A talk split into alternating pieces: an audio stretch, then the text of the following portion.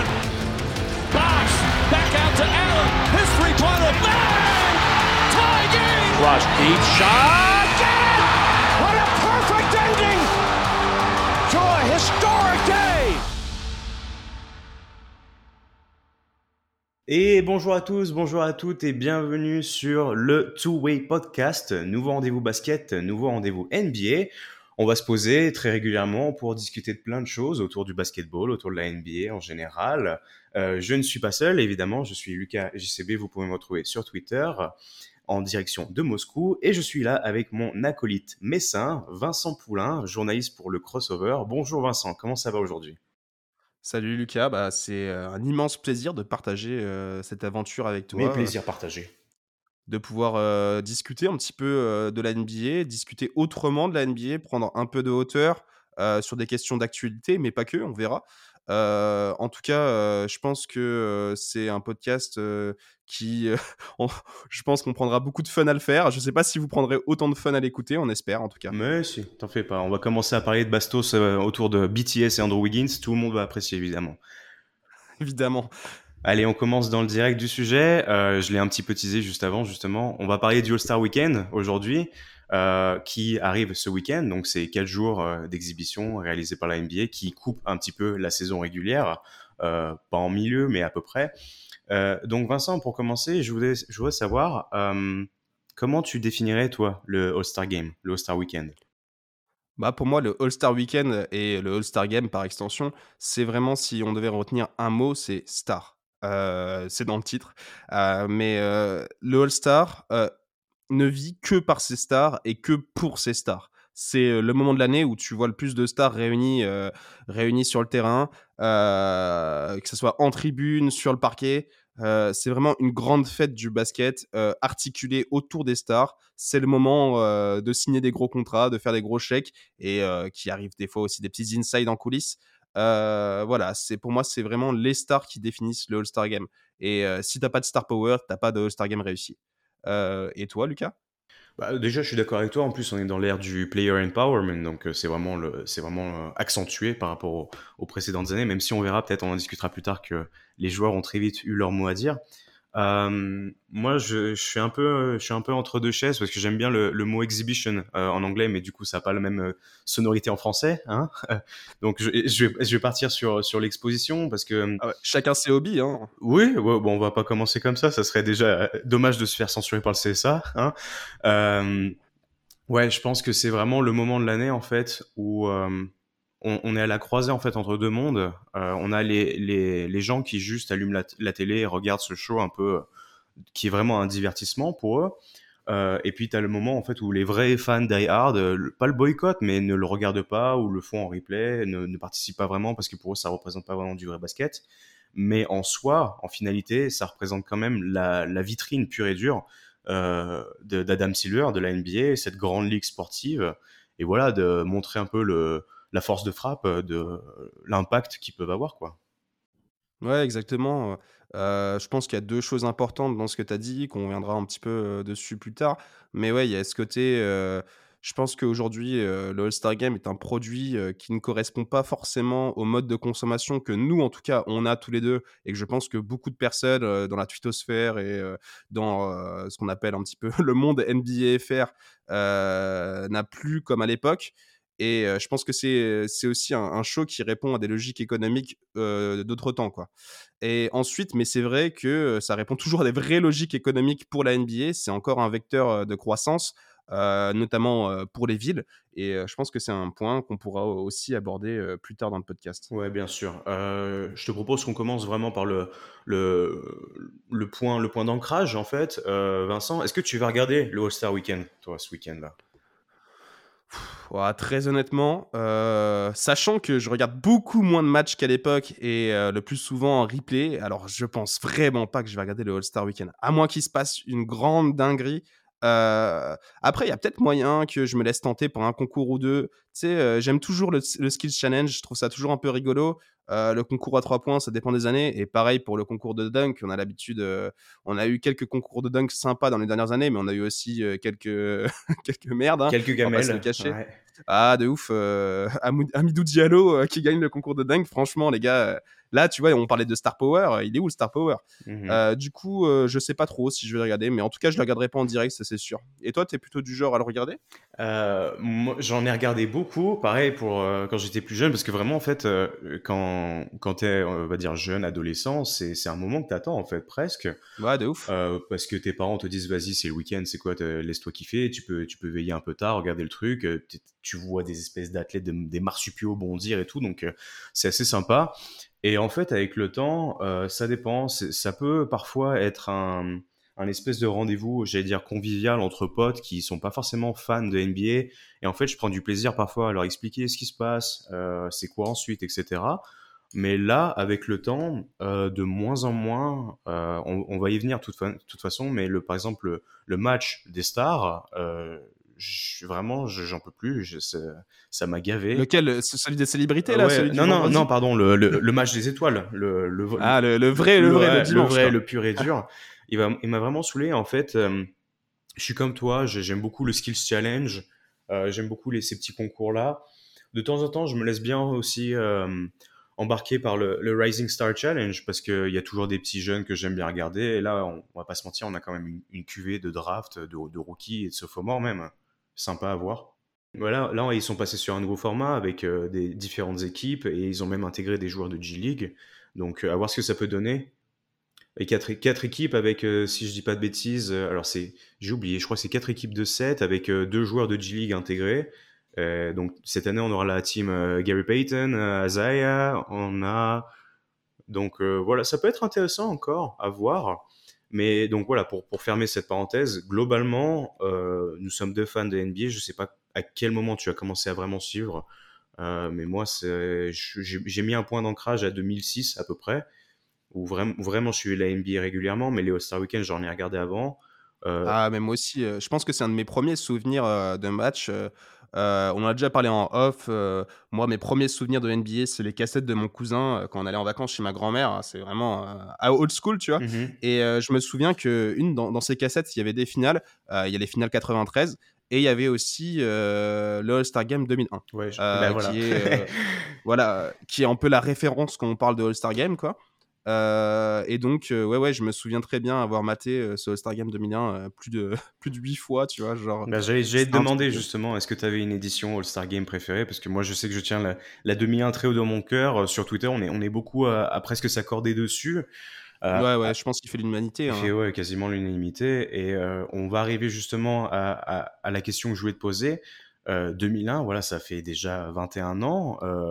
Vincent, Vincent, pourquoi pourquoi, euh, pourquoi on boude, nous, personnellement, le All-Star Game ou pourquoi c'est une recette qui est un peu s'est étiolée avec le temps? Est-ce que tu, pourrais nous expliquer, euh, par exemple, ton, ton premier point euh, d'argumentation? Ouais, en tout cas, je pense qu'il n'y a pas une seule, une seule raison, parce que souvent, quand quand il y a ce genre d'analyse un peu alambiquée, les gens ont tendance à résumer ça à une raison, et c'est oui, bah, ils défendent plus. Et c'est un fait. Hein. Et même si dans l'histoire, le All-Star Game a toujours été un match qui a été plus, qui a été toujours plus porté vers l'attaque, c'est vrai que, en tout cas, défensivement parlant, ces dernières années, ces 10-15 dernières années, on n'est pas gâté. Mais je pense que c'est vraiment, c'est vraiment un, phénomène qui s'explique par plusieurs facteurs. Et déjà, si on parle de nous personnellement, je pense que déjà juste le fait bah, qu'on ait vieilli, qu'on ait vieilli euh, et ensuite euh, que la NBA soit, bah, je sais pas, quand on était jeune, tu vois, enfin quand on était jeune, on n'a pas l'âge des tontons qui, a regardé Jordan en direct, mais quand on était jeune, la NBA n'était pas quelque chose de très très accessible. En tout cas, on regardait pas tous les matchs et pouvoir regarder le All-Star Game, c'était voir un maximum de stars au même endroit je sais pas si toi, ça, si toi ça, te le fait, mais avoir ce côté, euh, ouais, euh, je regarde ce match, mais je vais pouvoir voir tout le monde, quoi. Je vais pouvoir voir Vince, voir AI, euh, voir Tim Duncan, voir Garnett, voir Shaq, voir Kobe. c'était assez incroyable. Tandis que maintenant, on est tellement abreuvé de, de matchs, que ce soit par Bean, par le League Pass, par les highlights, par les réseaux sociaux, un peu partout tellement abreuvé d'images qu'on n'a plus besoin de ça en fait, parce que les stars, on les voit au quotidien. Je suis assez d'accord avec toi. euh, C'est vrai que quand tu es, quand t'es petit, même si on prend des, éditions un peu plus, euh, plus récentes, tu, tu, tu te mets devant le, le, match et tu dis Attends, waouh, là, tu as, Kevin Durant, LeBron James, Dwayne Wade, Blake Griffin, Russell Westbrook dans la même équipe. Mais c'est génial. Et en fait, t'as- c'est un peu ce que tu as mis en avant. Tu as cette impression d'avoir un, un, un, pot pourri. Ouais, j'ai j'ai 26 ans, mais je dis pot pourri. euh, de, joueurs que t'as pas à te à te diviser en, en 25 parties pour les regarder comme tu pourrais le faire par exemple un soir où tu as 13 affiches NBA et en fait tu veux regarder un peu de Memphis parce que tu as Jamorant, tu veux regarder un peu de Dallas parce que tu as Luka Doncic et euh, là en fait c'est ouais, vraiment un endroit où tout le monde se regroupe donc c'est sûr que c'était vraiment c'était vraiment un bon point pour ça. Je suis aussi d'accord avec le fait que bah oui évidemment euh, la, la relation euh, NBA euh, fan elle se elle, change, évidemment, il n'y a pas une routine qui s'installe, mais euh, bah voilà, tu n'as plus le, même entrain forcément à regarder quelque chose euh, les cinq premières années et, euh, et 20 ans plus tard, donc tu es un peu saoulé, tu es ouais, on sait ce qui va se passer, etc. Ouais, puis on va pas se, enfin, sans euh, dire ça de manière euh, un peu péjorative, même si le terme euh, l'est, c'est un spectacle un peu casual, tu vois. Tu parlais tout à l'heure de regarder le All-Star avec des personnes qui, qui ne connaissent pas forcément le basket. Je pense que ça s'adresse justement à ce genre de personnes. C'est un spectacle qui se veut grand public au possible. Oui, clairement. Et puis aussi un, un, un autre facteur qui, qui, un, un peu, qui m'agace sur, sur vraiment ce système NBA, et c'est long, c'est vraiment ça en fait. C'est que les matchs, les matchs, quand tu les regardes la nuit, sont souvent longs parce qu'il y a énormément de coupures. Et là, on parle de, on parle d'une vitrine, d'un show. Donc, tu as des mecs qui viennent faire du showcase. Euh, tu as des pauses toutes les 30 secondes, on voit des highlights, etc. Et en fait, tu as vraiment ce moment de. je pense que c'est vraiment quelque chose de culture américaine, évidemment, comme le Super Bowl. Tu vois, c'est cette impression de. Tu tu t'assois sur le canapé à 4 heures de l'après-midi et puis tu t'en sors à 4 heures du matin. Et tu Ouais, as, exactement. fait, t'as fait 64 repas. Et moi, il y a des Bah, c'est la fait- seule manière qu'ils ont trouvé pour regarder du baseball toute une après-midi. ouais. et euh, moi, ça, ça, me, ça me fatigue un peu. Donc, euh, il y a ça qui joue aussi. Et bon, je, je vais te lancer dessus. Vincent, il n'y a pas quelque chose qui, qui t'embête un peu dans ce, dans ce système de fonctionnement euh, pour les joueurs au All-Star Weekend? Moi, personnellement, je, je vois exactement ce pourquoi tu essaies de me faire une extra passe dans le corner, Mhm. mais euh, je vais refuser le tir. Bon, bah alors, Parce que va- moi, c'est pas va- quelque chose qui me gêne. Mais euh, je pense qu'on peut en parler là. Je pense les gens ont compris euh, Ouais, que tu voulais sûr. parler du système, de, du système de, de vote. En tout cas, euh, la part importante qu'a pris les fans, même si c'est quelque chose qui tend à être réduit, euh, qui tend à être réduit. Euh, et euh, je pense que c'est la grosse polémique qui a euh, polémique entre guillemets quoi, parce que maintenant on polémique pour tout et rien. Mais c'est la grande polémique qui a un petit peu secoué ces annonces de All Star, le fait que Andrew Wiggins soit starter. Alors toi, tu l'as vécu comment d'avoir Andrew Wiggins starter? Eh ben, moi, je me suis étouffé dans mon, dans mon, dans mon, dans mon petit-déj, en vrai. En fait, j'ai j'ai eu ce débat rapidement sur Twitter de, de dire on, on sait que ça ne vaut plus rien, mais de l'autre côté, les joueurs y accordent énormément d'importance. D'être Ouais, ouais, d'être- on se souvient de Gobert qui a pleuré par exemple. d'être d'être All-Star, euh, ça vaut bien plus de ça vaut ça a bien plus son pesant d'or qu'être euh, un All NBA à la fin de l'année alors que Exact. en mon sens ça devrait être complètement l'inverse parce que ça re- ça te récompense sur la fin de sur toute ta saison régulière Euh, alors que là des fois on a vraiment des, des espèces d'explosions sur les 15-20 derniers matchs et en fait ça devient un débat indiscutable et euh, sur le sur le fait que Wiggins soit un All-Star d'accord euh, moi, si je devais récompenser deux Warriors, j'aurais mis euh, Curry et Draymond Green. Mais Draymond Green n'est pas, pas vraiment très euh, flashy, fashionable pour, pour un All-Star Weekend. Et qu'il soit starter, ah, ça m'a fait, fait tiquer un peu quand même parce qu'il y a des mecs qui, qui auraient mérité plus. Et d'un côté, cette année, la conférence Ouest était vachement ouverte. T'as Kawhi Leonard et Paul George qui sont blessés. Donc, ça laisse déjà des, des spots d'ouvert. Et là, en fait, on va arriver au, au moment où on, on va discuter de, de cas qui ont déjà arrivé dans le, dans le passé. C'est en fait, Mhm. Andrew Wiggins a, a bénéficié d'une énorme vague de soutien d'un des euh, chanteurs du groupe BTS, si je dis pas de bêtises, qui a, qui a Ah, fait un, J'écoute rarement de la K-pop, mec. non, moi non plus, mais je l'ai vu, j'ai vu le tweet sur, euh, sur les réseaux sociaux, je crois, à, à, je sais pas, à 20 heures de, de la fermeture des votes, où en fait il a dit bon bah les, euh, tout le monde s'il vous plaît, euh, c'est le moment d'envoyer no- no- notre gars Wiggs euh, au All Star Game, donc euh, c'est vraiment ce qu'il a mis, je crois, dans le tweet et retweeté, retweeté, en, retweeté en masse, etc. Et euh, ça lui a fait un énorme boost. Et en fait, on... c'est bête, mais du coup, ça le dessert parce que Wiggins fait une très bonne saison sur, les deux côtés, sur les deux côtés du terrain. Et euh, on, arrive à un moment où on va se dire attends Andrew Wiggins il est starter parce qu'il s'est fait retweeter par une star de une star coréenne de musique. Ça c'est vraiment la, réaction du réac pur et dur. Ouais ouais non mais même c'est à double tranchant pour lui. T'as bien raison de le dire parce que euh, au lieu de saluer sa belle saison, les gens vont passer plus de temps à, le tacler euh, par le fait qu'il a été All Star.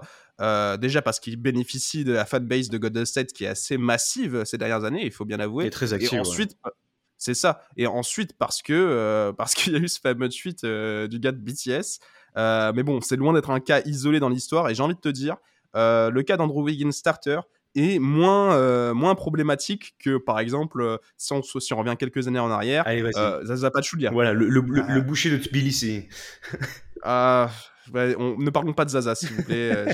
j'ai encore un, un, traumatisme, le traumatisme de 2017 qui me revient sais, la nuit, euh, j'ai des trucs, euh, des syndromes euh, post-traumatiques, genre je me réveille en sueur et tout. Je te comprends. Mais, mais en tout cas, ouais, le, cas, je trouve, à mon sens, le cas Zaza Pachulia était beaucoup plus problématique. là, on est vraiment dans l'ingérence, dans, dans, l'ingérence politique d'une, d'une puissance étrangère. Est-ce, que tu peux résumer, est-ce que tu peux résumer vite fait ce qui s'est passé au cas où certains n'étaient pas Ah oui, bah bah voilà, euh, en tout cas, bah Zaza, euh, qui est un joueur euh, géorgien, si je ne m'abuse, a bénéficié, a bénéficié du vote massif de, de, ses compatriotes et a failli se retrouver titulaire au All-Star Game.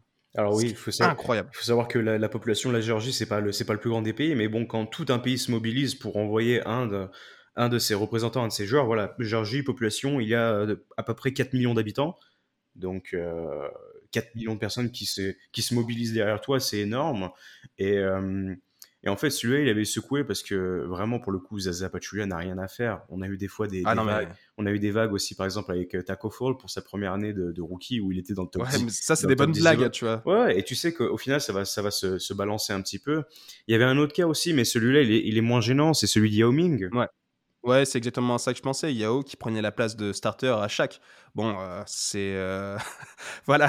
Euh, surtout chaque prime, quoi. C'est vraiment au début des années 2000 où Yao bénéficiait tellement, justement, du fait que d'avoir la Chine derrière lui, ses compatriotes qui votaient en masse. Il y avait des campagnes publicitaires en Chine pour inciter à voter pour, pour Yao. Et il faut dire que Yao était un gros ambassadeur, était quelqu'un quelqu'un d'apprécié aussi.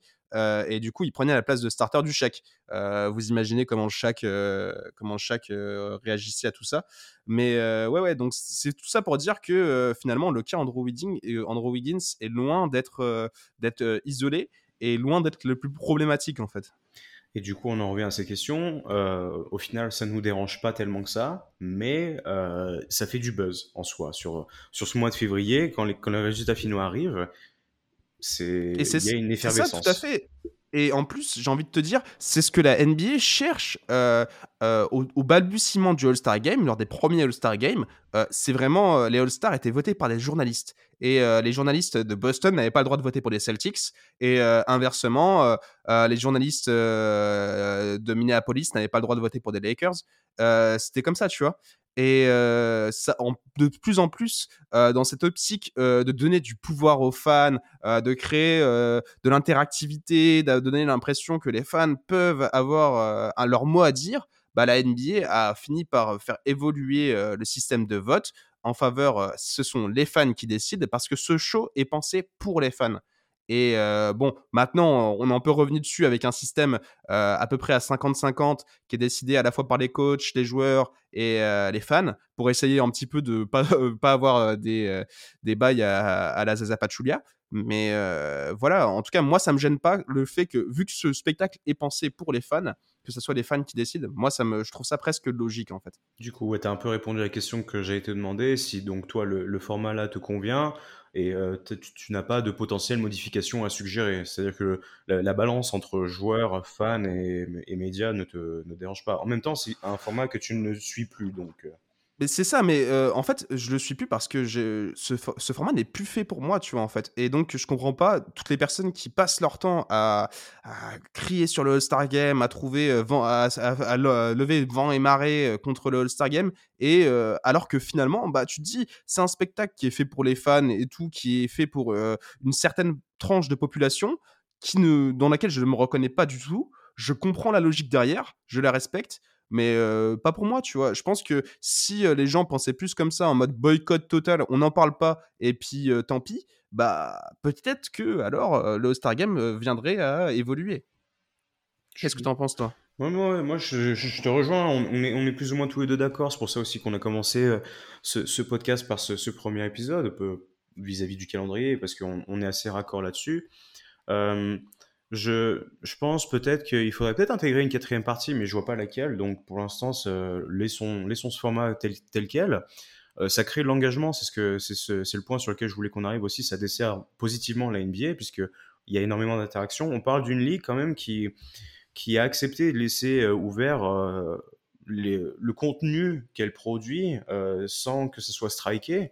Et on a, ah, c'est moins en moins vrai ça. Ça c'est de moins en moins vrai. Euh, ouais, ouais. Bien sûr, il y, a des euh, questions de droit, mais on, en, en, utilisant Twitter, on voit quand même souvent des, des highlights, on voit quand même beaucoup de choses qui sont reprises sans qu'il y ait vraiment de réelles euh, restrictions derrière, et ça, ça, joue positivement. Il y a eu une, une explosion médiatique de la NBA, donc tout ça, il joue aussi.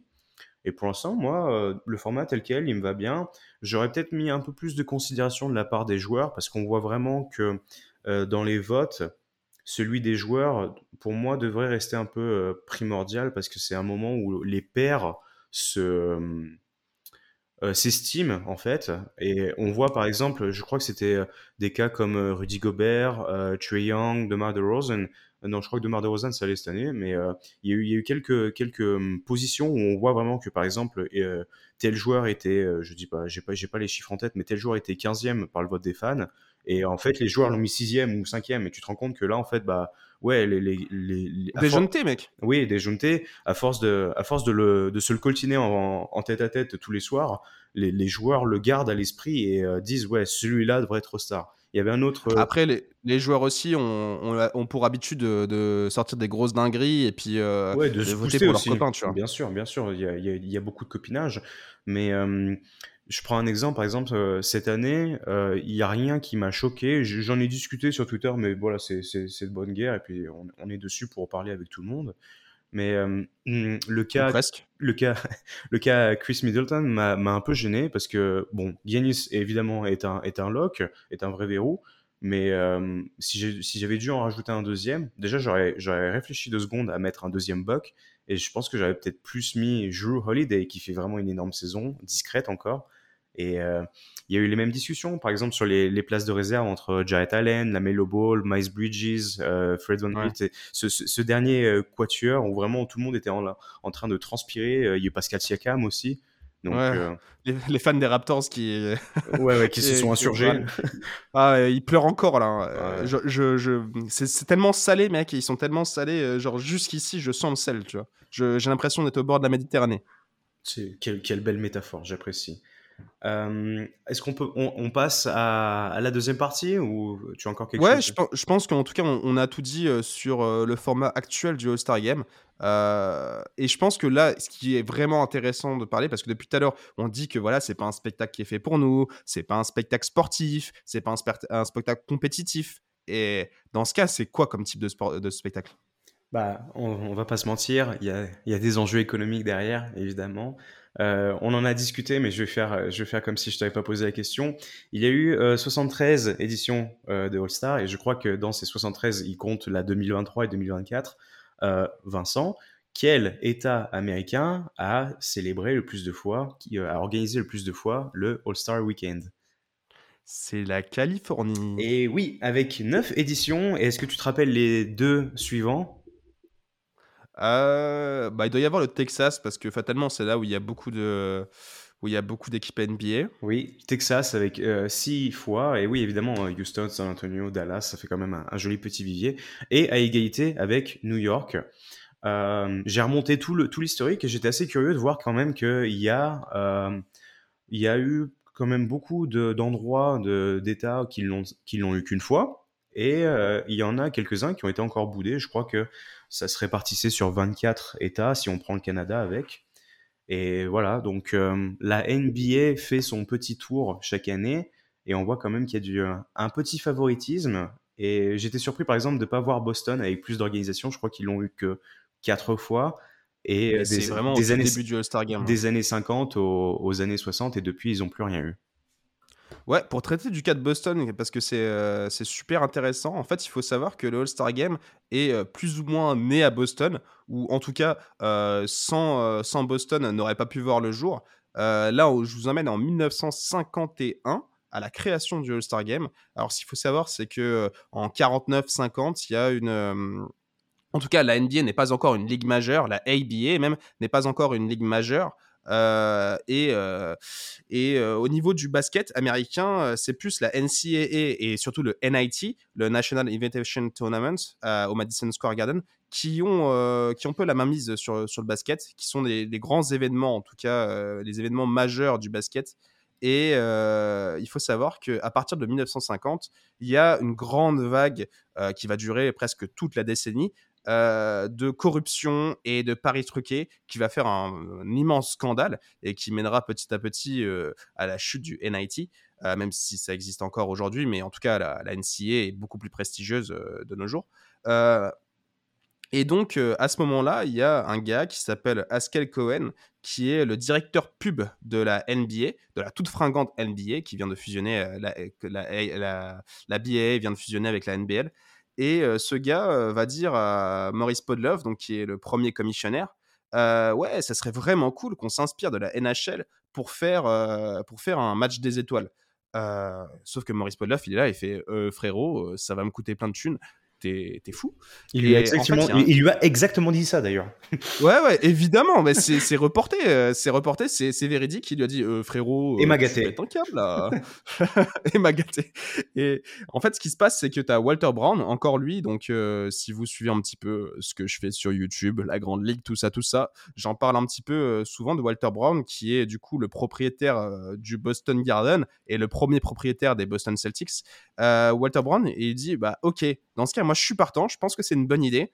Et euh, ce qu'on fait, c'est qu'on va organiser la première édition à Boston et euh, tout ce qui va, tout ce qui sera, si c'est déficitaire, c'est moi qui paye, euh, c'est moi qui paye la différence. Grand prince. Alors, ah, Grand Prince, euh, grosse burne, hein, j'ai envie de dire. hein. Le mec est sévèrement burné, quoi. Et ce qui se passe, c'est que c'est un gigantesque, un gigantesque, une gigantesque réussite. Si tu veux, pour, de, pour donner un petit peu une- un ordre d'idée, euh, il y a 10 000 personnes qui vont assister à, ce match des étoiles. Aujourd'hui, euh, bon, ça serait un immense flop, mais à l'époque, euh, le nombre de spectateurs moyen, il faut savoir que toutes les salles n'étaient pas encore énormes. Par exemple, le Détroit jouait encore dans une salle minuscule. Euh, D'ailleurs, c'était pas encore Détroit. Je sais plus si. euh, bref.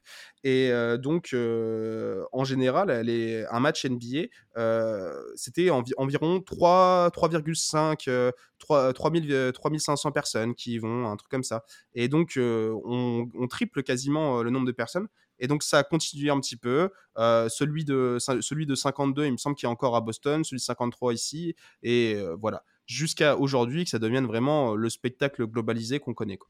Et surtout, il faut reprendre en compte euh, tout ce qui est euh, la, euh, démographie de 70 ans avant, euh, le, le- le manque d'infrastructures pour se déplacer, etc. Donc oui, c'est un, énorme chiffre, il faut vraiment mettre l'accent dessus. Et, Et en plus, le, bas- le basket n'était pas encore un sport très populaire aux US. Ouais, hein. Le basket, euh, en tout cas, le basket universitaire, comme j'ai dit, oui, bien sûr, là, ça existait vraiment, et je pense qu'il vivait vraiment ses- ses- son heure de gloire euh, jusqu'à ce qu'il y ait, euh, jusqu'à ce y ait ce, ce fameux scandale des paris truqués. Mais, mais voilà, voilà. Là, on vit vraiment. je pense que le All-Star Game a été l'une des choses qui a popularisé la NBA dans le sens où euh, il y a eu ce truc où il pouvait y avoir les stars. Et là, on revient à notre point de base. Euh, par exemple, euh, ce All-Star Game 51, c'est le moment où il y a le Big Three des Lakers, dont le grand George Mikan, qui est exhibé. Tu vois, on l'exhibe un peu comme un monstre. euh, et c'est c'est le moment de le voir. euh, parce que t'as pas forcément de- tout. Enfin, il y avait pas la télé. euh, à, part, à part la radio, et encore, c'était vraiment les radios, les radios d'État, donc les radios locales. Ça passait rarement à la radio, la radio nationale. Du coup, là, c'était vraiment le moment de voir de tes yeux le monstre Maikan et de voir aussi euh, la petite pépite Bob Cousy qui était encore, qui était encore rookie. tout fringant. C'est ça, ouais, pas encore de Calvus, Euh, mais du coup, euh, voilà, c'était ce moment-là en fait, c'était le moment où euh, en famille, on, bah, on allait voir, on allait voir des joueurs, on allait voir des stars plutôt que voir des bons matchs. Et ça me fait un peu penser à, un parallèle complètement alambiqué, mais c'est comme quand tu quand es fan de catch et tu vas à WrestleMania, tu vois. Tu vas parce que tu as envie de voir l'Undertaker faire son entrée, tu vas pas forcément pour voir du work rate incroyable dans le ring. Bah là, c'est pareil. C'est ça, c'est un peu la manière des expositions universelles. Tu, tu, tu viens pour le, le, freak show, mais tu viens pas forcément pour le, le contenu en, en lui-même, même si on, on, était encore loin de, de, de, de ce que c'était, de ce que c'est à l'heure actuelle. Et je pense que du coup, ça rejoint aussi un format qui peut, qui est presque comme les Harlem Globetrotters, tu vois. ce côté, même si les Harlem Globetrotters, là, c'est vraiment scénarisé au possible, mais ce côté où il n'y a pas trop de défense, spectacle. et où tu vas faire, ouais, c'est ça, c'est spectacle bon enfant, familial. Ouais, c'est vraiment ça. C'est le, c'est le, le, cirque vient dans ta ville, quoi. C'est, c'est cette mmh, image-là qu'il faut voir. on fait un petit bond dans le temps. on va, je voulais garder l'édition 64 pour en parler après dans, le, dans la troisième et mmh, dernière mmh. partie. Euh, si on a... Je pense qu'avant avant, avant, euh, avant 64, il y a aussi euh, l'édition 54 qui est importante parce que c'est la première qui est, qui est télévisée à la télévision nationale. donc ça, c'est assez important parce que à cette époque, en fait, je pense qu'on on traitera de ce sujet dans un autre podcast peut-être, mais la télévision et la NBA, c'est un peu, c'est la télévision qui a permis à la NBA de de rentrer dans une nouvelle ère, de devenir une ligue majeure, et c'est la télévision qui plus tard a permis à la NBA de battre la de battre la ABA. et il faut savoir qu'à cette époque, le All-Star Game était l'un des seuls matchs télévisés, en tout cas le seul match de saison régulière télévisé à la télévision nationale. Je ne sais pas si on se rend compte à quel point le All-Star Game a été important dans la construction euh, de l'image de la NBA. On verra, on verra ça après. On avance un peu dans le temps. On, on, fait un petit bond en, 88 avec la draft d'expansion, où là vraiment on arrive sur un, un système euh, un peu plus, j'ai envie de te dire, euh, un peu plus égalitaire peut-être mmh pour, les, pour les éditions de, de All-Star Game. Donc on a des équipes comme Miami, Orlando, Minnesota qui rejoignent la NBA. Et là, on commence vraiment à voir, euh, c'est vraiment le, moment phare où on se rend compte que la NBA va mettre en avant son produit euh, mm. par le biais d'éditions vraiment euh, diverses et essayer de mettre, de mettre un petit peu en avant le, le, minot, le minot qui vient d'arriver. on, voilà, en 88, on va avoir très rapidement après donc ces villes que j'ai dit, Floride, Orlando, Minnesota, Miami, qui vont avoir leur édition du All-Star Game pour mettre 90, en avant. 90, je pense que c'est Miami, il me semble. Je vais, je vais essayer de ressortir euh, sous les yeux, mais ouais, donc euh, je, te laisse, je te laisse continuer rapidement le temps que je cherche. c'est ça. Mais, en tout cas, ce que, ce que tu veux dire par là, c'est que, c'est que euh, la NBA va, va utiliser cette influence du All-Star Game pour mettre en avant les nouvelles franchises, les nouvelles franchises d'expansion et créer une dynamique positive autour de la franchise. C'est ça, c'est ça. Même actuellement, hein, on peut. On peut... Oui, ben, je pense que actuellement, euh, l'exemple le plus marquant, c'est le forçage pas possible qu'il y a autour, euh, autour de la Nouvelle-Orléans et des Pelicans, avec les deux derniers, enfin, des deux All-Star Games qui, euh, qui se sont produits. je sais plus c'est quoi, c'est 2008 et 2000. Alors New Orleans 2008, New Orleans 2014 et New Orleans 2000. Ah, ah, il est où? 2000. 17. On y, on y, reviendra plus tard sans trop expliquer, mais voilà. Et du coup, j'ai à nouveau les, faits sous les yeux. Donc, euh, Drafts d'expansion 88, euh, donc 89 Houston, 90 Miami, 91 Charlotte, Orlando 92 et euh, Minneapolis 94. Donc vraiment, euh, à peine à peine arrivé, on essaie de tout de suite les mettre dans le bain. On leur envoie une petite édition de All-Star Game. Et euh, voilà. Euh, Pour créer de la hype. C'est ça, c'est ça. Et puis la plupart du temps, c'est quand même des équipes qui avaient un peu du mal au niveau sportif au début. Et euh, très vite, il y, y, a une star qui arrive dans, dans les parages. Donc voilà, on montre peut-être le, le, nouveau, le nouveau visage ou au moins on essaye de, de, véhiculer quelque chose de positif à leur égard. Ouais, ouais, c'est ça. Et puis, euh, c'est aussi, c'est aussi une manière pour la NBA de de conquérir un, nouveau territoire. Parce que euh, ces, euh, ces franchises là euh, qui ces franchises de, de, cette dernière grosse vague d'expansion de la fin des années 80 c'est dans des états qui ne sont pas forcément des états de basket et qui sont des territoires encore parce que là maintenant on parle de territoire quand on parle de territoire à conquérir on parle on parle d'Inde on parle bon la Chine je pense que c'est plus ou moins fait on parle d'Afrique. Mmh Ouais, on, on parle d'Afrique, euh, on parle encore d'Europe sur certains, certains pays, mais en tout cas, on parle plus forcément d'États-Unis où tellement le produit, euh, le produit est ancré aux États-Unis, même si c'est pas, même si c'est pas le, le football américain par exemple. Ouais, mais euh, Il y a encore quelques villes où, par exemple, le- le- l'équipe NBA n'est pas la, n'est pas la, la première. Il y a encore d'autres équipes ouais, sportives. même quasiment toutes, hein. À, Quasiment pa- à part. San Antonio. Il y a, très peu, il y a très peu en fait d'équipes, on se rend pas forcément compte où euh, vraiment, euh, bon, Los Angeles, les, Lakers les Clippers sont quand même bien servis, euh, New York avec les Knicks aussi, mais il y a encore, il y a encore beaucoup de travail à faire pour pour se dire que voilà le, basket est l'équipe numéro un dans telle telle telle ville et ça y joue énormément. Si on prend les récentes éditions, Cleveland, Atlanta, Chicago, Charlotte, Los Angeles, New Orleans, Toronto, New York, New Orleans, Houston et Orlando, et voilà le tu parles de territoire. Le- la dernière vraie conquête de territoire qui a été faite, pour moi, c'est Toronto, parce que c'est du coup le, Ouais, Can- c'est le Canada. c'est le sûr. Canada, et tu as vraiment une ville qui représente un pays. Mais sinon, oui, comme tu l'as dit, c'est l'expansion internationale pure et dure. La, la Chine est actée depuis un moment. L'Inde, il y a quand même eu des travaux qui ont été faits un petit peu. Euh, ouais. c'est- pour ça d'ailleurs, pour, euh, pour revenir sur ce que tu dis, que les NBA, euh, comment ils appellent ça, les NBA Global Games ou un ça. truc comme ça, euh, ont un format presque All-Star, tu vois. Euh, genre le match à Paris, euh, qui allait pour aller voir les, les Hornets, tu vois. Tout le monde s'en foutait d'aller voir les Hornets. Ils voulaient juste le show autour. C'est presque un format All-Star Game, tu vois. Mhm, ouais, Mexico, pareil, hein, où t'as Luka Doncic qui fait Hola a todos, ¿cómo estáis, Mexico? Et là, vraiment, tu vois, c'est le truc où tout s'enflamme. Et de l'autre côté, t'as Blake Griffin, like Hello, guys. Et en fait, tout le monde se rappelle, tout le monde se rappelle plus de ça que du match en lui-même. Et tu te dis, voilà, c'est. Black Griffin, c'est moins Erasmus, mec. Una cerveza, por favor. Si. Si. Cabron, bon patron.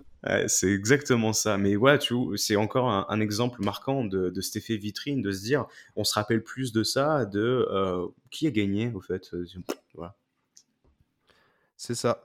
Et, euh, et je pense qu'on peut venir au dernier point qu'on avait là sur euh, la Nouvelle-Orléans, qui a été euh, le forçage ultime de la part d'Adam Silver et avant lui de David Stern, dans leur politique de plus vouloir délocaliser de franchise et de plus vouloir en détruire. Euh, et en fait, euh, la sauce qui prend euh, juste pas. T'as beau organiser trois All-Star Games en 15 ans, avantager un peu dans tous les sens comme comme c'est possible la Nouvelle-Orléans, et puis bah juste quand un territoire ne veut pas, bah il veut pas quoi. Ouais, surtout qu'on on sait que la Nouvelle-Orléans, c'est un petit peu le, le- le bébé de, de la NBA. Ils, ils font vraiment tout pour que, pour que ça marche. Et du coup, on va arriver tranquillement sur ce, sur ce, dernier, sur ce dernier point, les, les retombées économiques pures et dures, j'ai envie de l'appeler du coup. Euh, je- J'entame en fait, donc euh, pourquoi New Orleans a organisé trois fois ce, euh, cette édition du All-Star Weekend très rapidement Euh, bah, En fait, ils ont remplacé Charlotte une fois. Je, vais, je vais laisser l'explication pour, pour la fin. On, on fera un petit paragraphe sur le, le, le, le- message véhiculé Le politique. politique. Uh-huh, exactement. Euh, donc voilà, il faut savoir en fait que l'impact estimé d'un l'impact économique pur et dur, les retombées euh, estimées d'un All-Star euh, Weekend, c'est entre 50 à 100 millions. Et plus souvent, on voit du 70 à euh, 100 millions sur 4 jours, ce qui est quand même énorme. Et euh, voilà. On- petit week-end. hein. Ouais, un petit, petit sympa, là. euh, Ça mange Gucci sur quel jour. Et, euh, et voilà, on sait que vraiment la NBA a essayé de pousser en avant cette franchise des, des Pelicans, Hornets à l'époque, voilà, de, de faire tout le possible. Surtout que c'est une région euh, souvent peu gâtée par la météo, on va dire. La Louisiane, ils ont quand même eu quelques soucis sur les dernières années. Ouais, il y a donc, quelques euh, merdes de temps en temps. Ouais. ouais, De toute façon, de, ba- de base, l'idée de, de délocaliser là était vraiment pas, euh, était vraiment pas du génie. Euh, D'ailleurs, je vous recommande une super vidéo sur YouTube, hein, la Grande Ligue Pelicans, euh, tout ça, tout ça, le crossover YouTube. Allez vous abonner, mettez la cloche. Alors, c'est la deuxième fois que tu auras l'auto-promo. La troisième fois, il y a un ban, hein, je te préviens. Euh, mais ouais, ouais, vraiment, je, je ne peux que, que souligner le travail réalisé par Vincent Poulain à l'écriture de ce magnifique, euh, cette magnifique vidéo. Et oui, vraiment, ils ont fait tout leur possible pour, pour pousser, pousser, pousser. Et on en vient toujours un peu à ce même débat de est-ce que euh, les Pelicans vont arriver à s'installer de manière pérenne, sachant que tu as Seattle et une ville comme Las Vegas aussi qui toquent à la porte depuis des années. Donc ouais, on voit vraiment ça, et que... sachant que toutes les franchises avant à la, à la Nouvelle-Orléans se sont cassées la gueule. Mhm. Euh, que ce soit les Buccaneers en ABA, euh, les euh, les euh, Jazz. le jazz merci. Le jazz euh, d'ailleurs l'anecdote est complètement folle de comment le jazz s'est cassé. Euh, il voulait pas que il voulait pas que le maire de la ville sache qu'il se casse parce que le maire de la ville menaçait de cadenasser le gymnase. Du coup tous les soirs ils envoyaient le mec de l'entretien c'est genre le concierge vider la salle vite fait dans sa Clio euh, emmener tout dans un emmener tout dans un sorte Hangar, de garage euh, de garage à, à l'entrée de la ville. Et chaque nuit le gars il faisait les allers-retours comme ça il vidait euh, panier par panier tu sais ballon par ballon. Euh, et ils se sont cassés un peu du jour au lendemain comme des voleurs. Mais ouais ouais c'est pour dire qu'en tout cas que la Nouvelle-Orléans était du, est du coup un territoire de un territoire euh, de foot US euh, surtout euh, surtout en NCAA et que à part LSU aucune équipe de basket n'a vraiment réussi à, à faire sa place sur ce territoire quoi. Et pourtant, les- et la NBA ne les lâche pas. C'est-à-dire que vraiment, il, aurait, il y aurait pu avoir une, une certaine lassitude et se dire bon bah fuck that shit, tu vois, on envoie ça, à- on envoie ça à Seattle, on n'en parle plus. Non non, vraiment, ils font tout leur possible. Et c'est un peu ce- cette unité aussi qui fait plaisir à voir, de se dire attends, t'es dans, je le- t'es dans le bail. Ouais, c'est bon, on demandera à Zion quand il se remettra. Euh, Ouais. Mais euh, vraiment. Parce que euh, tu ça vois, lâche pas le enfin, truc. Euh, c'est vraiment, euh, je trouve que c'est vraiment la politique euh, NBA à partir à partir du 21e siècle. En tout cas, la, la deuxième, enfin, à partir de 2005, 2006. euh, parce que avant ça, j'ai pas souvenir qu'ils aient autant forcé pour Vancouver, tu vois, tu vois ce que je veux dire? Non, non, vraiment pas. Euh, Vancouver, ils se sont dit ok, ça prend pas, bon bah ciao les gars. hein. Bon même si pour le coup au départ, euh, quand le proprio de Vancouver a racheté, euh, enfin a racheté les Grizzlies et euh, a dit non mais vous inquiétez pas les gars, je ne déménagerai pas. Alors que le mec il avait déjà commencé à acter euh, le, le déménagement à Memphis. Euh, David Stern à la base avait dit non mais pas de problème, euh, la franchise ne bougera pas. Et trois semaines plus tard le gars a dit non mais a fait- en fait les gars on est déficitaire de plus de 10 millions euh, sur l'année, c'est pas possible. Et euh, David Stern n'a même pas demandé à avoir les comptes et a dit bon bah ciao. Euh, du coup, je comprends pas en fait ce forçage sur, euh, même si là on est en train de, de divaguer euh, grandement, mais bon, c'est un peu le but des podcasts aussi. Euh, bah. je comprends pas ce, ce forçage sur la Nouvelle-Orléans que je trouve vraiment incompréhensible quoi. Non, non, moi non plus, mais bon, il y a sûrement des raisons que nous ne connaissons pas. Je vais, je vais, re- je vais redresser un petit peu la barre.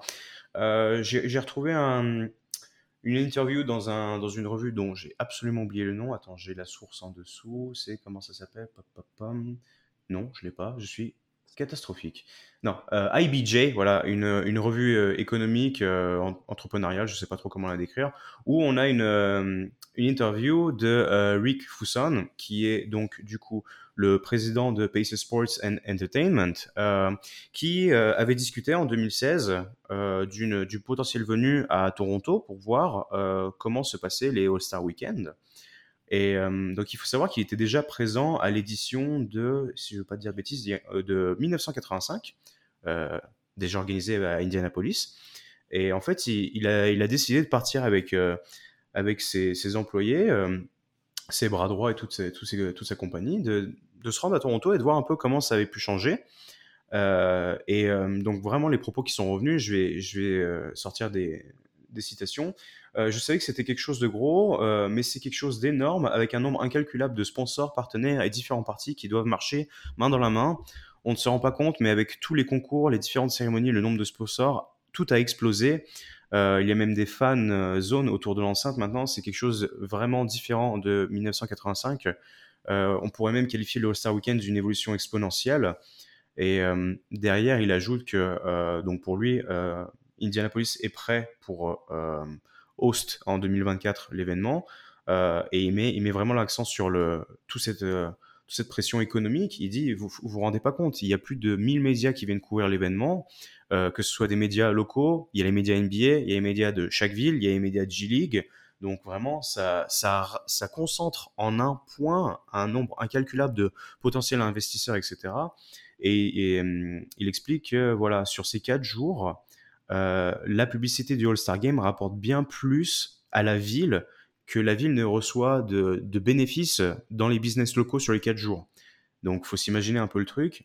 Et euh, pour terminer rapidement, euh, il, il estime qu'il faut à peu près la capacité de 5500 chambres d'hôtel pour recevoir tout le monde. Et il a dit, vous inquiétez pas, en 2016, il a dit, pas de problème, euh, Indiana, Sachant que James Harden en prend 8 à lui tout seul. oups, et Devin Booker. et, euh, Mhm. Et euh, voilà, il dit, vous inquiétez pas, euh, s'il en faut 5500, Indiana, on a déjà 2000, déjà 2000 de plus à peu près en 2016. Et évidemment, bien sûr, ils sont déjà préparés. L'avantage d'un All-Star Weekend, c'est que tu as déjà l'enceinte. Supposément, tu pas besoin de construire euh, un stade, une, une, une, salle polyvalente ou quelque chose, une, une infrastructure. Salle polyvalente Jean Moulin. Ouais, ça faisait, ça faisait bien franchouillard, ça, j'avoue. Mais ouais, du coup, et, en fait, on se rend vraiment pas forcément compte que c'est un peu comme le Super Bowl où les, entreprises se tuent pour avoir ne serait-ce qu'une seconde de publicité. C'est ça. Et euh, vraiment, les, retombées sont énormes. 100 millions sur 4 jours. Et vraiment, bah, après, on est, on est loin de. Parce que là, on fait des comparaisons avec le Super Bowl depuis tout à l'heure, mais on est loin quand même du Super Bowl. Tu vois, euh, mais, mais aussi, c'est une autre logique de marché parce que la NBA euh, ne se concentre pas euh, sur le marché américain. Euh, la NBA est sûrement la ligue majeure américaine la plus internationale ou en tout cas la plus ouverte à l'international. Du coup, je pense que quand on regarde les ratings, parce que c'est vrai que les ratings télé ont complètement chuté aux US, on passe de ratings qui étaient aux alentours de 10, presque 15 et au, niveau des, au niveau des millions, par exemple, celui de 93 à Salt Lake, tu à, presque 23 millions de téléspectateurs. à aujourd'hui, on se retrouve avec des moyennes qui, sont, qui frôlent les, 8 millions, tu vois. Bien sûr, ça a chuté sur le territoire américain, mais pour, pour les villes, ça reste exactement la même chose parce que tu attires quand même du public et en plus, ces ratings sont à, relativiser parce que c'est aussi aussi une tendance du fait que la saison régulière bah, est de moins en moins regardée qu'il y a de, de nouveaux de nouveaux événements comme le Christmas le Christmas game qui prend de l'ampleur chaque année et aussi enfin voilà on est loin des audiences des finales NBA c'est ça que je veux dire mais aussi parce que le, All-Star Game est un produit qui est regardé partout dans le monde donc c'est une vitrine pour une ville quand elle veut se vendre à l'international mmh c'est exactement ça et et justement, tu parlais des chiffres qui sont un peu en baisse, et pourtant, euh, personne ne sonne la, tirée d'alarme, pardon. Donc, ça signifie quand même que euh, le format se porte très bien, qu'il y a les retombées euh, espérées au minimum. Donc, pas de panique, vraiment. On, est vraiment sur quelque chose qui marche. Et voilà, dans, cette idée d'internationalisation, de, globalization, comme ils disent, on, est vraiment en plein dedans, en fait. C'est que du bonheur c'est en fait c'est un, produit qui perd du prestige aux yeux des, fans mais qui garde un impact euh, économique euh, tellement conséquent que jamais la NBA en tout cas pas jamais mais en tout cas dans l'immédiat ça viendrait même pas à l'idée d'Adam Silver de d'annuler le All-Star Game ou en tout cas d'en faire autre chose tu vois c'est quelque chose qui se porte très très bien c'est ça donc voilà on a parlé d'un format qui, qui, a pas mal changé qui n'est pas forcément regardé par tout le monde à l'heure actuelle, mais qui marche bien, qui remplit les portefeuilles. Euh, on, va on, va entamer le dernier chapitre, je pense. Euh, le All-Star Weekend, c'est aussi parfois l'occasion d'avoir des revendications. On parlait des médias qui sont là, donc c'est parfois l'occasion de véhiculer un message. Là où il y a, là où il y a du pognon, il y a du pouvoir. Et là où il y a du pouvoir, il y a, il y a du pouvoir politique. Mais attends, si, tu fais des meilleures transitions que moi, je vais te laisser le, je vais te laisser le lead, le prochain podcast. Hein. Donc voilà, on, y est, on est en plein dedans. Euh, je te laisse commencer, vas-y. Euh, le All-Star, c'est euh, quelque chose qui, qui attire les pouvoirs politiques parce que euh, c'est, euh, je sais pas si euh, nos auditeurs sont déjà allés à une compétition, je sais pas, à Roland Garros ou à, l'Open de Moselle, à Metz, RPZ. Il y a des loges qui sont réservées par, par des entreprises pour signer des gros contrats et tout, machin, machin. Et vu que en plus, tu as toutes les télés du monde qui sont braquées là, c'est vraiment un endroit où tout prend une résonance folle. Et donc, c'est le moment, si tu as une revendication, de la faire. Et on pense bien sûr au All-Star Game 1964, qui n'est pas la première manifestation politique en NBA, mais qui en tout cas est un acte fondateur dans la NBA d'aujourd'hui.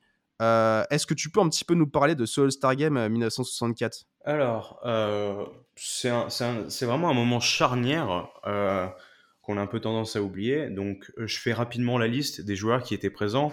Pour vraiment les, plus connus, on avait du euh, Oscar Robertson, Bill Russell, euh, Jerry Lucas, on avait Sam Jones, Tom Heishon, Hal Greer, euh, Jerry West, Will Chamberlain, Bob Pettit, Elgin Baylor, Walt Bellamy and, and et Lenny Wilkins. Donc ça fait vraiment, c'est beau, c'est bien sympa.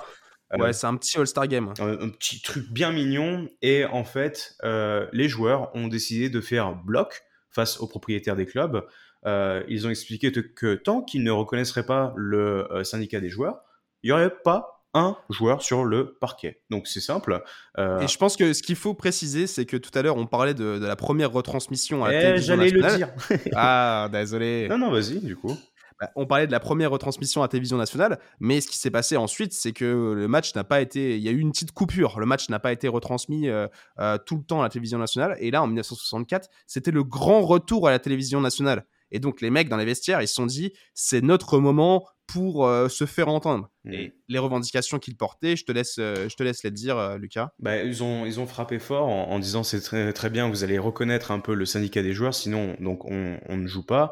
C'est la création du syndicat des joueurs. Tout à fait. Les, les, les propriétaires, je pense qu'ils ont eu des grosses gouttes de sueur au front et ils sont dit, et en fait, ils ont été forcés d'accepter, mais sur le coup, par principe, un, un accord un peu verbal, et en fait, euh, il y a eu des grosses pressions de la part. Euh, en fait, il y a eu des grosses pressions de la, part des propriétaires. Hein. Euh, Jerry West, qui faisait partie du mouvement, s'est fait menacer par le propriétaire des Lakers. le propriétaire des Lakers lui a dit texto si tu ne joues pas ce match, tu n'en rejoueras plus, un, plus jamais de ta carrière, tu vois. on avait on avait des grosses confrontations parce qu'en fait, on était on est vraiment pas dans l'ère actuelle où le joueur décide et le joueur a du poids. on est on est encore un peu sur bah, sur la, sous-traitance moderne, quoi. ah oui, c'est un, un, modèle esclavagiste au possible. Hein. Euh, on est dans, dans, un modèle, euh, dans un modèle. Euh, la NBA est l'héritière des ligues, des ligues automobiles ou en tout cas les ligues grandes, des grands industriels des, des, grands lacs. Et là, on est vraiment sur une logique très capitaliste, comme il s'est développé sur les grands lacs américains, dans le sens où les, les joueurs euh, toutes stars qu'elles sont sont des propriétés des équipes, euh, sont presque des esclaves. Euh, ils peuvent pas Il n'y a, pas encore vraiment de free agency. S'ils veulent signer dans une autre équipe, même si leur contrat est terminé, leur, leur équipe dans laquelle ils ont joué doit être d'accord. Euh, peuvent pas renégocier leur contrat à la hausse. Vraiment, on est sur un système euh, un système euh, moyenâgeux. C'est ça, exactement. Et euh, ce premier acte de rébellion là contre les propriétaires qui aboutira finalement à la création du syndicat des joueurs par Oscar Robertson, puis plus tard au salaire minimum, et puis plus tard à, la création de la Free Agency, est vraiment un acte fondateur parce que Robertson choisit ce moment pour, pour faire un coup de pression gigantesque à la NBA. Quoi. Mmh et du coup, pour revenir sur, cette, euh, sur la, diffusion, ça aurait pu être un, scandale énorme. Donc, il y a eu une petite coupure, mais euh, il faut savoir que donc euh, c'est ABC qui devait diffuser. Et je, n'ose même pas imaginer ce qui aurait pu se passer. On parle donc, on est vraiment du sport, on est vraiment sur le sport qui n'intéresse personne à l'époque. Et tu as ABC qui se pointe et qui dit bon bah ok vas-y on va diffuser votre votre All-Star Game. Et imagine l'ambiance si au final ABC se retrouve à ne rien avoir à diffuser. Ils auraient pu lâcher l'intérêt euh, minuscule qu'ils avaient à l'époque. Et où, en serait-on à l'heure actuelle? Bah, ce qu'on en serait c'est que euh, très honnêtement, je pense pas que la NBA existerait encore. Euh, parce qu'on serait en train de faire un podcast pétanque. Là, ouais, exactement, mec. Alors, euh, tu tires ou tu pointes, euh, petit rosé en cubi. mais du coup, vraiment, parce que du coup, là, c'est un des premiers contrats télé, ou en tout cas des vrais premiers contrats télé avec une télé nationale. on parle de 4 millions de dollars sur 5 ans. Euh, ce qui, ce qui euh, je, je sais même pas si c'est le si c'est le contrat du Denis Saslem aujourd'hui, mais bon, c'est pas grave. Euh, en tout cas, ce qui est ridicule aujourd'hui, mais qui à l'époque était était vraiment incroyable, tu vois, pour pour la NBA. et je pense que ABC, sur un coup comme ça, aurait pu complètement couper les subventions et dire bon bah ok, bah, vous n'avez pas respecté votre part du contrat, je coupe je coupe le contrat télé et puis ciao quoi. Alors du coup, Denis Slim, il prend 2,6 millions cette année. Ah, euh, il, prend, il prend la moitié, il prend un peu plus de la moitié du coup. Ça va, c'est pas mal, pas mal. Euh, ouais, donc c'était vraiment un moment charnière. Et euh, il y a, on l'a un petit peu, on l'a un petit peu pointé du doigt lors de la trois, des trois éditions de la New Orleans. Il y a aussi un autre moment plus récent. Je voulais en parler parce que c'était, ça s'est passé il y a 5-6 ans. Euh, c'est euh, l'affaire regardant les droits euh, LGBT. Donc, le, à la base, si on, si on fait un peu la genèse, en 2015, tu as Adam Silver avec Michael Jordan qui décide, qui annonce publiquement qu'il y aura une édition de All-Star Game en 2017 à Charlotte. Donc là, tout commence à se préparer un petit peu. Sauf que euh, mars 2016, donc euh, Pat McCrory et l'Assemblée euh, générale de la Caroline du Nord vont voter une loi qui s'appelle HB2, qui signifie House Bill 2, qui, comment expliquer rend. c'est vraiment quand je suis retombé dessus, je dis, mais on, vit dans des moments. Ah, mec, on parle de la Caroline du Nord, tu vois. On vit, dans, on, vit, on, vit, dans des moments magnifiques. Donc en fait, cette, cette loi euh, HB2, elle rend obligatoire l'usage des toilettes euh, selon ton sexe de naissance. Ce qui va euh, du coup complètement à l'encontre des, des personnes transgenres et tout le, toute cette communauté. Voilà. Et. Hum, la NBA va pas attendre, euh, va pas se faire euh, euh, prier trop longtemps pour dire bah écoute mon petit patoche, on n'est pas d'accord avec ça.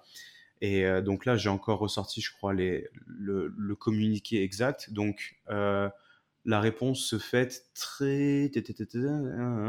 La réponse se fait trois jours après. donc la NBA s'est dit dégoûté par cette décision qui est à l'encontre des valeurs véhiculées par la ligue.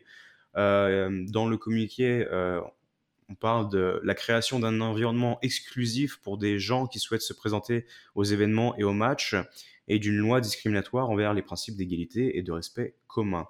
Euh, donc, je rappelle, mars 2016 et juillet 2016, la NBA annonce officiellement que le All-Star est annulé et c'est New Orleans qui se frotte les mains puisqu'elle récupère l'édition.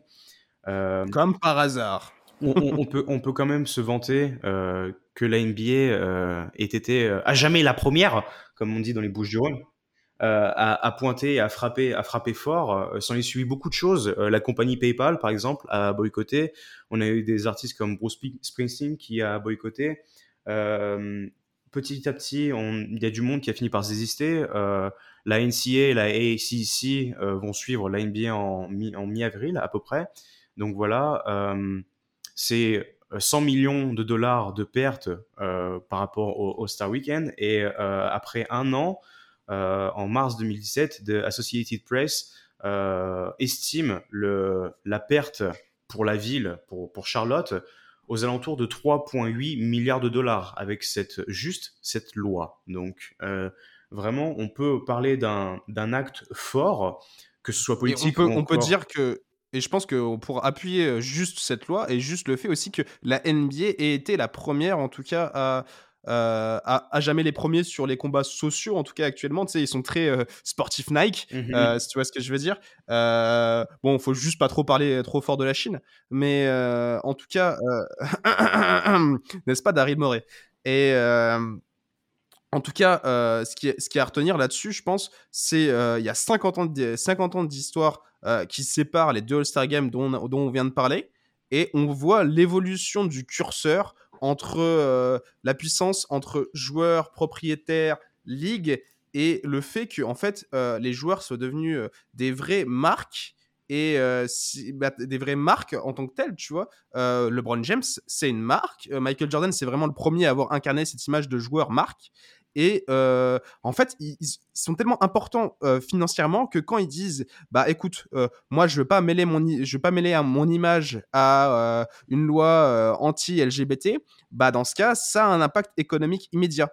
Et tu vois vraiment cette évolution qui est assez spécifique à la NBA, il faut dire. parce que c'est pas en NFL où voilà on voit encore on a encore vu le, cas Colin Kaepernick il y, a une dizaine d'années c'est même pas une dizaine d'années, je pense que c'est un peu moins. Mais du coup, ce que je veux, ce que je veux dire, c'est que on voit comment en 50 ans, il y a eu ce, ce, grand écart qui a été fait, et c'est aussi grâce au All-Star Game en fait. de ce fait comme l'infirmation des joueurs et c'est pour ça qu'en préambule je disais que pour moi le All-Star Game c'est les stars bah, c'est vraiment ça. Au départ, c'était un truc qui était un peu euh, un, show de monstre, comme tu disais, un show freak, où tu montres un petit peu, euh, regardez, George Michael, il est tout grand, il est bizarre. Euh, et à maintenant où c'est un peu une exhibition des plus grandes marques, tu vois. quand tu vois LeBron, c'est t'as, Nike, Adidas, Under Armour qui, qui sont sur le terrain, tu vois. Équipe Star. Équipe Star. Voilà. Kipsta, c'est qui, c'est qui euh, Du coup, c'est euh, c'est qui C'est Andrew Wiggins, Kipsta Ah, ah faudrait, faudrait lui demander. On, on, verra ça ce week-end, ce qu'il porte au pied. Voilà, donc en, en, conclusion, on parle vraiment d'un d'un événement purement économique, purement marketing, euh, où le sportif a fait un petit pas en arrière, on va dire, mais euh, laisse tellement de choses plus importantes en avant. Je, je, je voudrais conclure là-dessus. La NBA, c'est vraiment where amazing happens. Voilà. C'est ce que ah, je voulais dire. Ouais, je pense que. Ah bah c'est beau là. Waouh. Euh, j'ai du mal à m'en remettre, mec. Je, je pense qu'on peut conclure là-dessus. Vincent, est-ce que tu as encore quelque chose à dire? Euh, bah en tout cas, je pense que ce qui est à retenir, euh, ce qui à retenir de, ce, podcast sur le Star Game, parce qu'on est parti, c'est vrai, un peu dans tous les sens, euh, c'est que c'est vrai que c'est un événement marketing. C'est vrai que, enfin, il faut être conscient de toutes ces problématiques-là. Il faut arrêter d'exiger de, la défense, d'exiger euh, d'exiger du, grand spectacle. Je comprends que en tant que consommateur, euh, on a envie, euh, on a envie que le spectacle soit à la hauteur de nos attentes. Cependant, je pense qu'il faut comprendre et c'était notre point que la logique du All-Star Game ne répond plus à nos demandes de consommateurs telles que nous sommes aujourd'hui. et que le meilleur moyen, si vous voulez que le All-Star Game gagne en qualité, c'est de le boycotter. Ça m'a l'air bien clair. Je, te rejoins clairement là-dessus. Euh, je, pense même pas euh, utiliser le mot fort boycott parce que euh, au final, moi, ça me va très bien. Ça me permet de dormir sur 4 jours, d'avoir 4 jours de, de répit. Et ah, et oui, ce, dernier petit point, euh, on voit aussi parfois les joueurs qui sont bien contents d'avoir cette pause. Je me rappelle par exemple de Jimmy Butler euh, récemment qui était sélectionné et qui a dit non mais me, me fais pas jouer franchement laisse-moi sur le laisse-moi sur le bord du terrain je regarde je kiffe et je pionce tu me parlais de Tim Duncan ah, qui faisait le, le ah, bah, ça il faisait pareil hein. Tim Duncan euh, il faisait bon bah faisait l'entre-deux et puis après bon bah les gars je vais aller m'asseoir hein. mmh donc à, à, défaut d'avoir une, une recette complètement complètement remasterisée on a eu beaucoup de suggestions euh, sur les dernières années. On avait parlé euh, d'un petit avantage, par exemple, sur le, sur le classement de la saison régulière, euh, d'une place au play-in. On a même parlé, je crois, d'un million de, million de dollars de récompense pour l'équipe qui gagnerait le match. Là, on parle vraiment du match des étoiles, pas du, du week-end en, lui-même. Mais bon, pour l'instant, je pense que on, on, a retrouvé un peu une, une, une, édition qui marche avec les derniers ajustements. Euh, je pense pas qu'il y ait quelque chose qui bouge de sitôt. Mais voilà, comme on l'a dit, nous, bah, on le regarde un peu de loin. Ça ne nous empêche pas de kiffer quand même. Euh, et voilà, il faut, il faut aussi savoir laisser sa place euh, aux gens qui l'apprécient pour la première fois ou d'un œil un peu plus euh, général. Et, et, sur, et surtout, ne, garder à l'esprit toutes, toutes les bonnes choses générées par, par ce week-end-là qui est, qui est du sport. Ou les mauvaises. oui, oui. Et voilà, où toute, tous les, les, grandes castes de ce monde se ramènent parfois, se, rejoignent en, ce point central et prennent des décisions ou, des actes parfois euh, ont lieu. Donc euh, il y a quand même beaucoup de bonnes choses. Ouais, ouais, c'est sûr. Bah, c'est un centre névralgique hein, dans la saison. Euh, c'est le moment giga business. Et voilà, je pense que si c'est le sportif qui vous intéresse, bah, faites comme tout le monde et puis matez les finales NBA, bon Dieu je, je, je plus sois ce propos. Vincent, je crois que c'est bon pour aujourd'hui, euh, pour cette première. Merci de m'avoir accompagné pour euh, cette première édition du Two Podcast. Euh... Merci à toi et puis merci aux auditeurs s'ils ont réussi à nous supporter jusqu'à là. Oui, on, l'espère très fort. N'hésitez pas à nous donner euh, un petit feedback, vu que c'est la première, c'est un épisode pilote, évidemment. Euh, on espère que ça vous a plu. N'hésitez pas à commenter, à venir discuter avec nous sur les réseaux sociaux. Je rappelle euh, mon Twitter, donc at lucasjcb. Vincent, le tien, si tu veux le communiquer. c'est alt Vincent Loïc-du-bas. Donc voilà, vous pouvez nous retrouver. Euh, toujours un plaisir de discuter avec vous de basketball, euh, de près ou de loin. Euh, et de voilà. Maine Coon aussi. et de Maine Coon, évidemment. Il fallait qu'il le place. Voilà. Euh, ça, sera, ça sera le dernier mot de, de ce premier podcast. On, on se retrouve bientôt, j'espère. Euh, voilà, on espère que le montage se fasse très rapidement pour que l'épisode sorte avant le début du All-Star Weekend. Et voilà, merci encore une fois Vincent et on se dit à bientôt. Ciao, ciao, ciao. Et salut. Curry, way downtown. shot from Curry. Oh, blocked by James. LeBron James with the rejection. Box back out to Allen. History, final man. Bang! Tie game. Rush deep shot.